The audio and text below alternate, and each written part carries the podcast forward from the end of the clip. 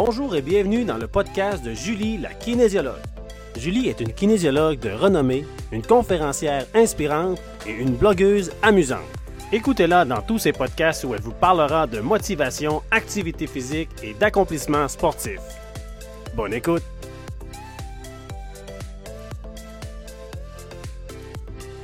Bienvenue à l'épisode 3 du podcast de Julie, la kinésiologue. Dans ce podcast, on va parler de nos objectifs et on va mieux les définir. Alors, si c'est ton premier podcast, je t'invite à faire pause et aller écouter l'épisode 2. Dans l'épisode 2, en fait, où je te parle de tes motivations à bouger, de tes motivations qui vont t'inciter à faire un changement. C'est un, épisode super pertinent parce que c'est là qu'on va vraiment travailler son pourquoi. Pourquoi vous voulez bouger. Et aujourd'hui, ce qu'on va aborder, c'est un peu le sujet de qu'est-ce qu'on a comme objectif. C'est quoi notre, vision en fait? Où est-ce qu'on veut s'en aller avec notre désir de bouger? Donc, la première chose, quand on parle d'un objectif, c'est qu'il soit spécifique. Donc, par exemple, je veux me mettre en forme, c'est loin d'être spécifique. Généralement, la forme, c'est quelque chose de géométrique. Donc, quand les clients me disent ça, je leur demande, est-ce que tu veux plus la forme d'une pomme ou d'une banane? Finalement, c'est de comprendre, être en forme. Qu'est-ce que tu veux travailler dans ta condition physique? Est-ce que tu veux avoir une meilleure endurance à l'effort? Tu veux-tu être d'un autre côté plus vite dans les activités physiques que tu fais? Ou tu veux sentir que tu as plus d'énergie à la fin de ta journée? Parce que toi, tu soulèves des charges puis tu as, besoin d'une meilleure endurance musculaire. Donc, c'est important d'ici d'être spécifique. Et c'est là que vous allez dire, mais, mais c'est dur. Oui, c'est dur parce que vous allez devoir réfléchir sur qu'est-ce que vous voulez vraiment. Et là, votre objectif va peut-être devenir deux, trois, peut-être quatre objectifs. Chacun des objectifs, ce sera important, donc qu'il soit bien défini, qu'il soit spécifique, c'est la première chose. Donc ici, sortez papier et crayon pour écrire là, un gros S et vous allez définir la spécificité de ce que vous voulez. Et pour vous assurer d'un objectif qui va être durable, je vous invite à mettre un objectif qui va être le plus possible sur quelque chose de, de ressenti plutôt que de quelque chose qui est apparent. Par exemple, souvent les gens vont mettre perdre du poids. Je veux perdre 10 livres. Mais perdre 10 livres, c'est pas juste dire que mon corps est moins lourd de 10 livres. Parce que pour la majorité des gens, quand on va se mettre en mouvement, on va prendre un certain volume de masse musculaire. Ce volume de masse musculaire-là va peser un certain poids, mais la même livre de muscle versus la même livre de gras, ben la livre de muscle, elle, va prendre moins de place. Euh, donc, c'est sûr que perdre du poids, ça peut être aussi euh, la façon que les chandails vont vous faire, le pantalon, la boucle de ceinture. Euh, aussi, quand on se met des objectifs en termes de poids, souvent, euh, les gens vont être déçus parce qu'ils vont juste regarder le poids plutôt que de voir qu'ils ont une meilleure humeur, que le sommeil est meilleur, qu'au bout du compte, même euh, la couleur des cheveux, l'apparence de la peau, elle est plus belle. Donc, c'est pour ça que là, dans votre objectif, s'il vous plaît, je vous demande de ne pas mettre perdre du poids avec un chiffre à côté. Vous pouvez le mettre, mais mettez-vous d'autres critères d'évaluation.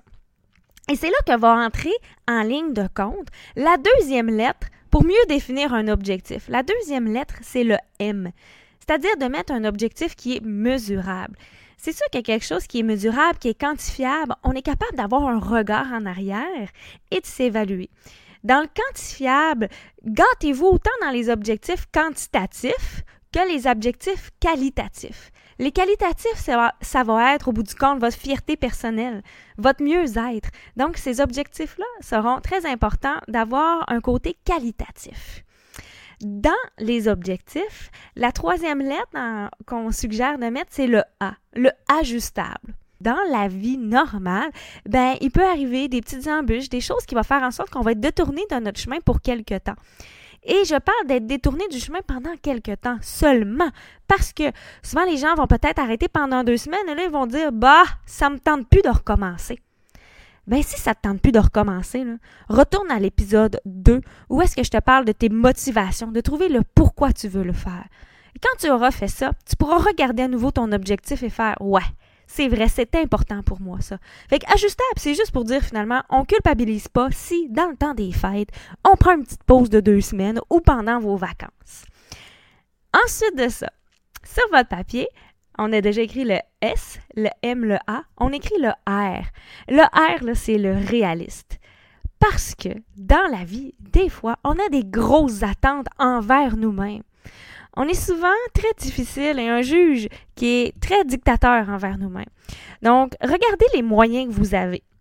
Si vous avez l'intention de faire un objectif qui est trop grand, euh, qui va demander trop de temps et que vous n'avez pas ce temps-là, il est fort probable que vous baissiez les bras.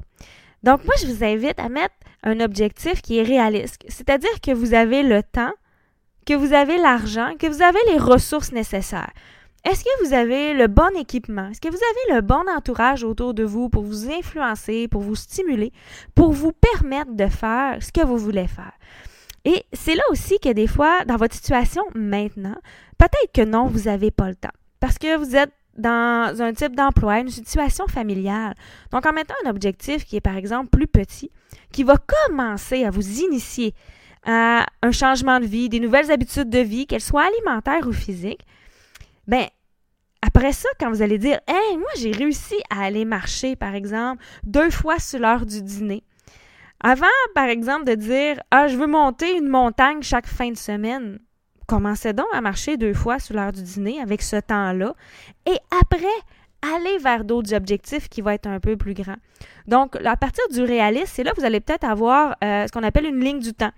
Que votre objectif, ça va être, OK, ça, ça va être pour une certaine période de temps et après, quand je vais l'avoir fait, je vais pouvoir progresser et m'améliorer. Donc ici, on parle vraiment de durabilité.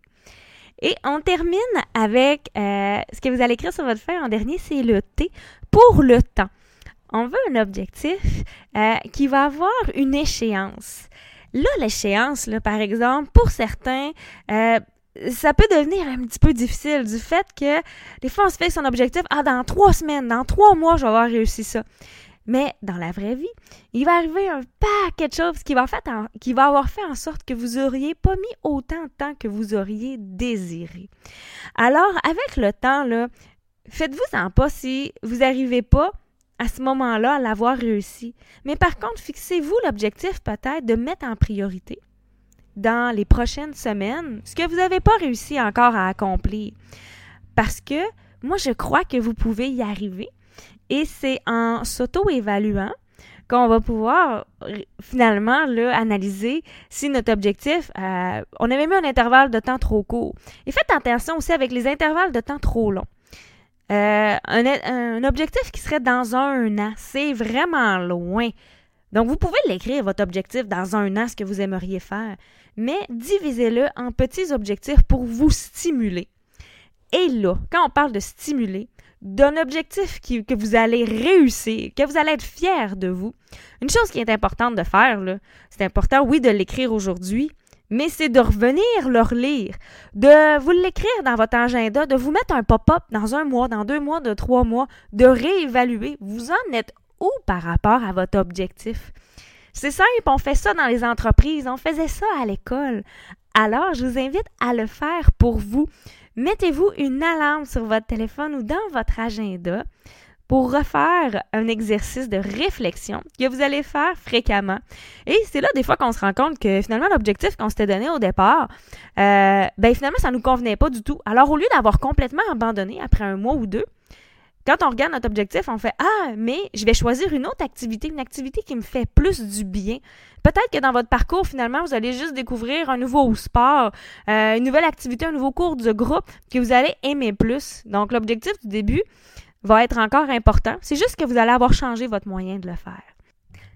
OK, on arrête ça pour aujourd'hui. Je me suis un petit peu laissée emporter par le temps et toutes les choses que j'avais à dire sur les objectifs. Je vous laisse poursuivre votre réflexion Merci à tous d'avoir été là et à une prochaine fois. Ne manquez surtout pas le prochain épisode où Julie, la kinésiologue, vous parlera des solutions pour contrer les défaites qui vous empêchent de bouger. À la prochaine!